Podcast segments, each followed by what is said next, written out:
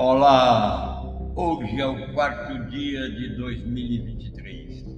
Eu levo para você um tema inovador na série Memórias de Aula do ano de 2023. Esse é o professor Daltiero, eu sou o professor Daltiero e este é o podcast número 10, décimo podcast de 2023. Neste podcast eu vou falar sobre a trilha da maestria. Uma prática, quando ela é disciplinada, sempre cresce em qualidade e sempre faz mais com menos esforço, é uma prática mestre, é uma maestria.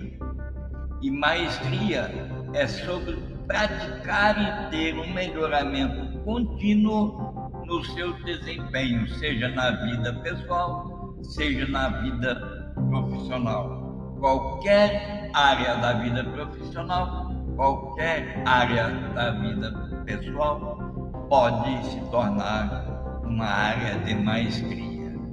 A maestria é composta, é formada por quatro ingredientes, quatro componentes. O primeiro dos componentes é a existência de uma meta clara e ambiciosa, bem descrita, tanto na mente da pessoa que quer se tornar mestre, quanto nos documentos, naquilo que ela pratica no cotidiano. Meta clara, objetivo claro e ambicioso. A segunda conduta é você ou eu, aquela pessoa que quer se tornar mestre naquilo que faz, alcançar um estado de concentração total e permanente. A terceira atitude está relacionada com a retroalimentação, aquilo que você fala para você, como você se sente em relação à maestria na atividade que você está.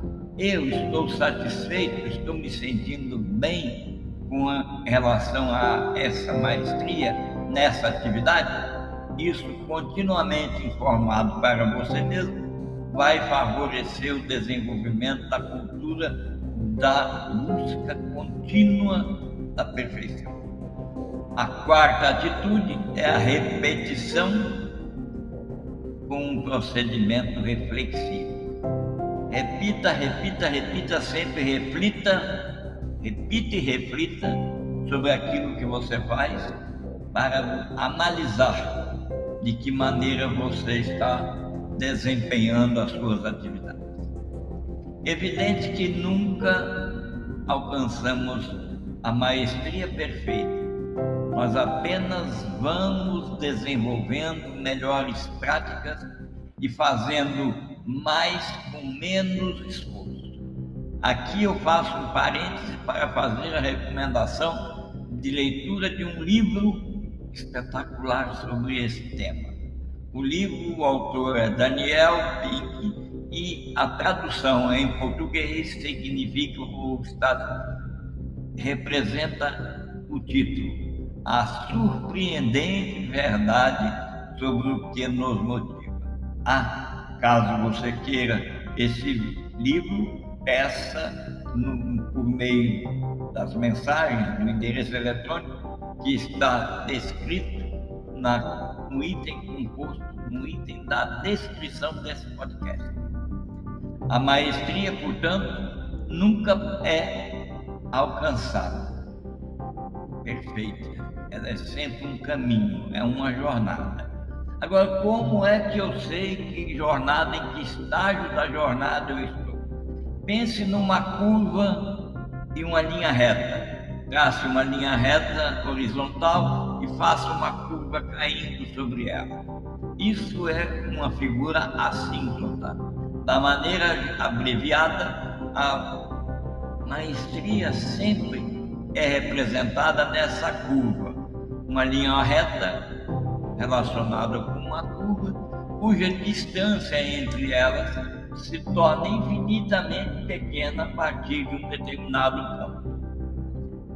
Isso é o objetivo da maestria, reduzir a distância entre o ideal e o status que você se encontra. É justo dizer que nós podemos obter grandes ganhos e rápidos ganhos no começo e vamos se sentir bastante felizes. Entretanto, depois daquele ponto onde a linha reta se encontra com a curva, a partir daí os ganhos são incrementais, um pouquinho cada vez mais e mais porque esse é o trabalho árduo de consolidar memórias e refinar habilidades, para colocá-la em cima da competência que você carrega. Embora se saiba que você não pode ir de zero a herói sem dedicar muito tempo, na verdade você precisa crer que para sair de onde está. Para pior ainda, você consegue descer rapidamente. Isso é a razão pela qual a jornada da maestria nunca se encerra. Uma maneira de você saber se atingiu um nível de bom o suficiente para a partir daí obter ganhos incrementais é perceber quanto de esforço mental é necessário para lembrar falar ou usar uma informação. Se ainda parecer lento ou tenso, é fato que você ainda não chegou lá. Pense assim: eu vou fazer um exemplo, vou descrever um exemplo. As ideias podem ser manipuladas muito rapidamente. Por exemplo, se eu te pergunto quanto é 2 mais 2, você nem pensa sobre a resposta, está na ponta da língua, popularmente dizendo você responde por reflexo, não porque é reflexo instrumentalizado, é porque o conceito está profundamente memorizado. Bem, até agora eu descrevi para você os benefícios de abordar o domínio da maestria da seguinte forma. Vou descrever para consolidar essa etapa.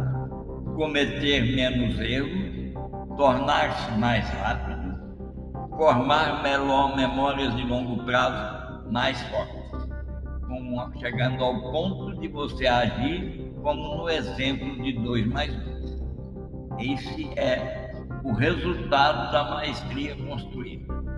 Quando sabemos algo tão bem que podemos usar a informação automaticamente sem esforço, ficamos com a mente aliviada a mente descarregada tem energia de sobra, que é exatamente a energia que você precisa para assimilar novas ideias, melhores práticas, planejar com antecedência, criar estratégias, resolver problemas e dificuldades complicadas, enfim, dedicar energia para se tornar um mestre ou uma mestre. Agora eu vou explicar passo a passo como trilhar o caminho da maestria. E eu vou dividir essas instruções em duas fases principais. Embora geralmente exista uma diferença entre a maneira como você busca a compreensão que leva à maestria, ela é também diferente da maneira que você busca a própria maestria. Algumas das táticas são iguais, como por exemplo a repetição espaçada e a recordação mental. São úteis nos dois estágios. Entretanto, tem alguns detalhes adicionais. Eu quero que você pense o seguinte: para buscar o entendimento, você sai do caminho da ignorância e entra no caminho da trilha da compreensão. E haverá uma boa quantidade de tempo gasto sem nem mesmo você entender antes de chegar ao entender. Pensa você. É comum sentir-se frustrado, desanimado, mas nunca tema.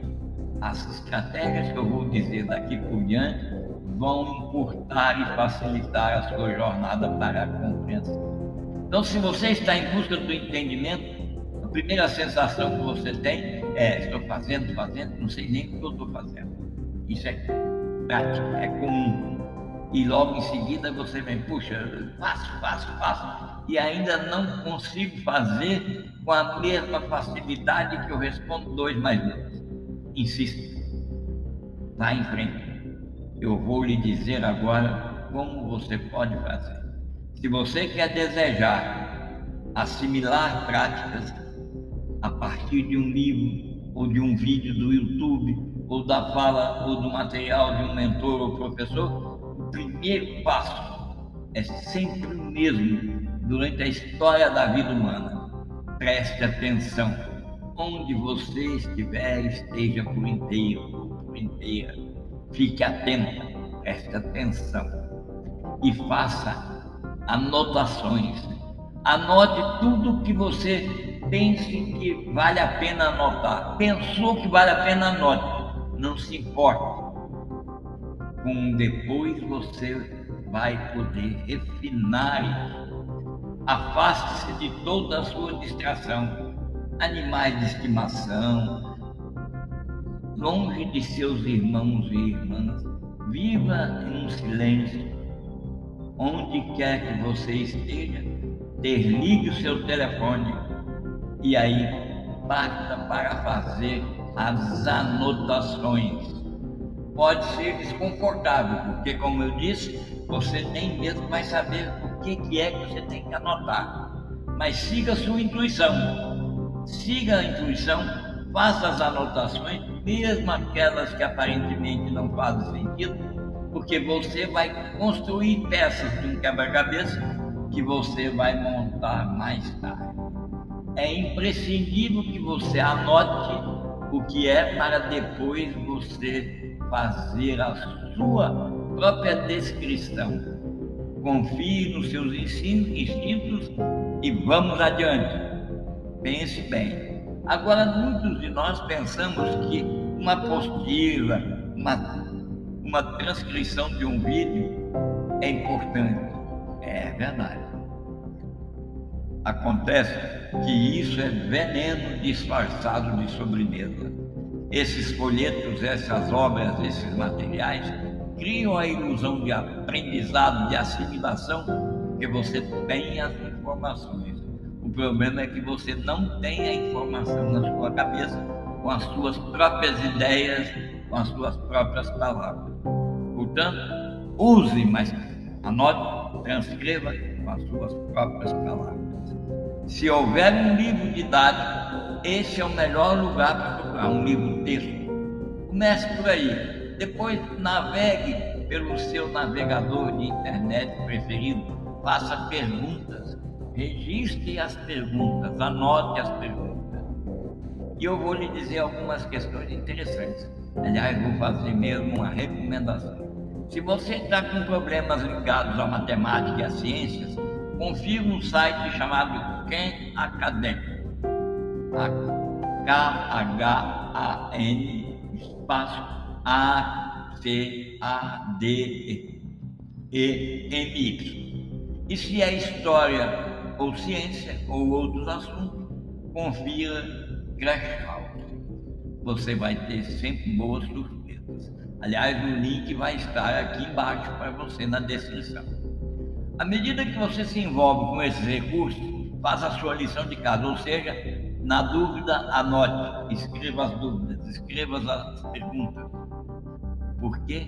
Porque isso envia um sinal ao cérebro inconsciente e ele ouve o sinal e começa a trabalhar para decifrar aquilo que você plantou na sua mente. Como você juntou as peças, leu, estudou, transformou com as suas próprias palavras, você deixou claro que gostaria de que essas peças fossem juntadas. E é assim que o seu inconsciente trabalha enquanto você dorme. Quer dizer, o popular aprender por osmose. Infelizmente, esse superpoder do cérebro vacila quando você salta de uma atividade envolvente para outra. Portanto, antes de dormir, fixe, concentre-se naquela atividade que você quer então se tornar-se um mestre. Bom, e um pouco de tempo de inatividade entre aquele estudo que você está concentrado e a próxima vai te dar um espaço ideal para o cérebro processar, fazer uma pausa e voltar a trabalhar. Reserve algum tempo para ficar entediado. Faça um micro break de 30 segundos, pelo menos. Descubra qualquer coisa complicada. É possível fazer. Agora, descobrir, que eu digo no sentido de desvelar, de abrir qualquer coisa complicada, requer que a pessoa alterne entre os dois modos cerebrais, modo concentrado e modo difuso. O modo concentrado é um estudo ativo, um uso intensivo de energias, anotações e resolução de problemas. Nesse modo, você está conscientemente envolvido com as ideias. Já o modo difuso, ele é relaxado, passivo. Ocorre quando você faz uma pausa real e se exercita ou no, colocamos no estado de vigília, no sono. No modo difuso, estamos inconscientemente envolvidos com as ideias, envolvidos com as ideias. Pense nisso. Quando você dorme, o seu cérebro continua trabalhando para que você alcance o estado mental de concentração plena e de resolutividade nas suas dificuldades. Para facilitar esse vai e vem que nosso cérebro usa para resolver as questões, pratique aquilo que eu chamo de concentração, resolução, repetição espaçada. Eu recomendo enfaticamente que trabalhar com as ideias três vezes durante as primeiras 24 horas e todos os dias durante a primeira semana de relacionamento com essa busca da maestria é fundamental. Trabalhar com as ideias vai te envolver com diferentes recursos, reescrever suas anotações, fazer aquele popular dever de casa, tipo assim, guarde na mente para minutos antes de você dormir aquela questão que ficou sem solução, aquela pergunta que você não obteve resposta com a facilidade do 2 mais 2 igual a 4. Porque no sono, na inatividade, o seu cérebro vai processar e vai te levar a lugares inimagináveis em termos de solução de dificuldade. Essas repetições podem ser breves também, podem ter breves engajamentos de alguns minutos, mas ainda assim ela será benéfica. Pense sempre Não quer dormir? Pare alguns instantes e reflita. Esse padrão, padrão vai ajudar você e a qualquer pessoa a chegar rapidamente àquele estado de nossa, entendi, que é também um momento que vai ajudar, vai contribuir para solidificar esse entendimento e você inicia a trilha da maestria. E acredite, qualquer progresso é um bom progresso. Escute esse podcast acompanhe a série Memórias de Aula, acesse os links que estão distribuídos no item de descrição, que você vai andar na trilha da maestria. Um abraço e até o próximo podcast.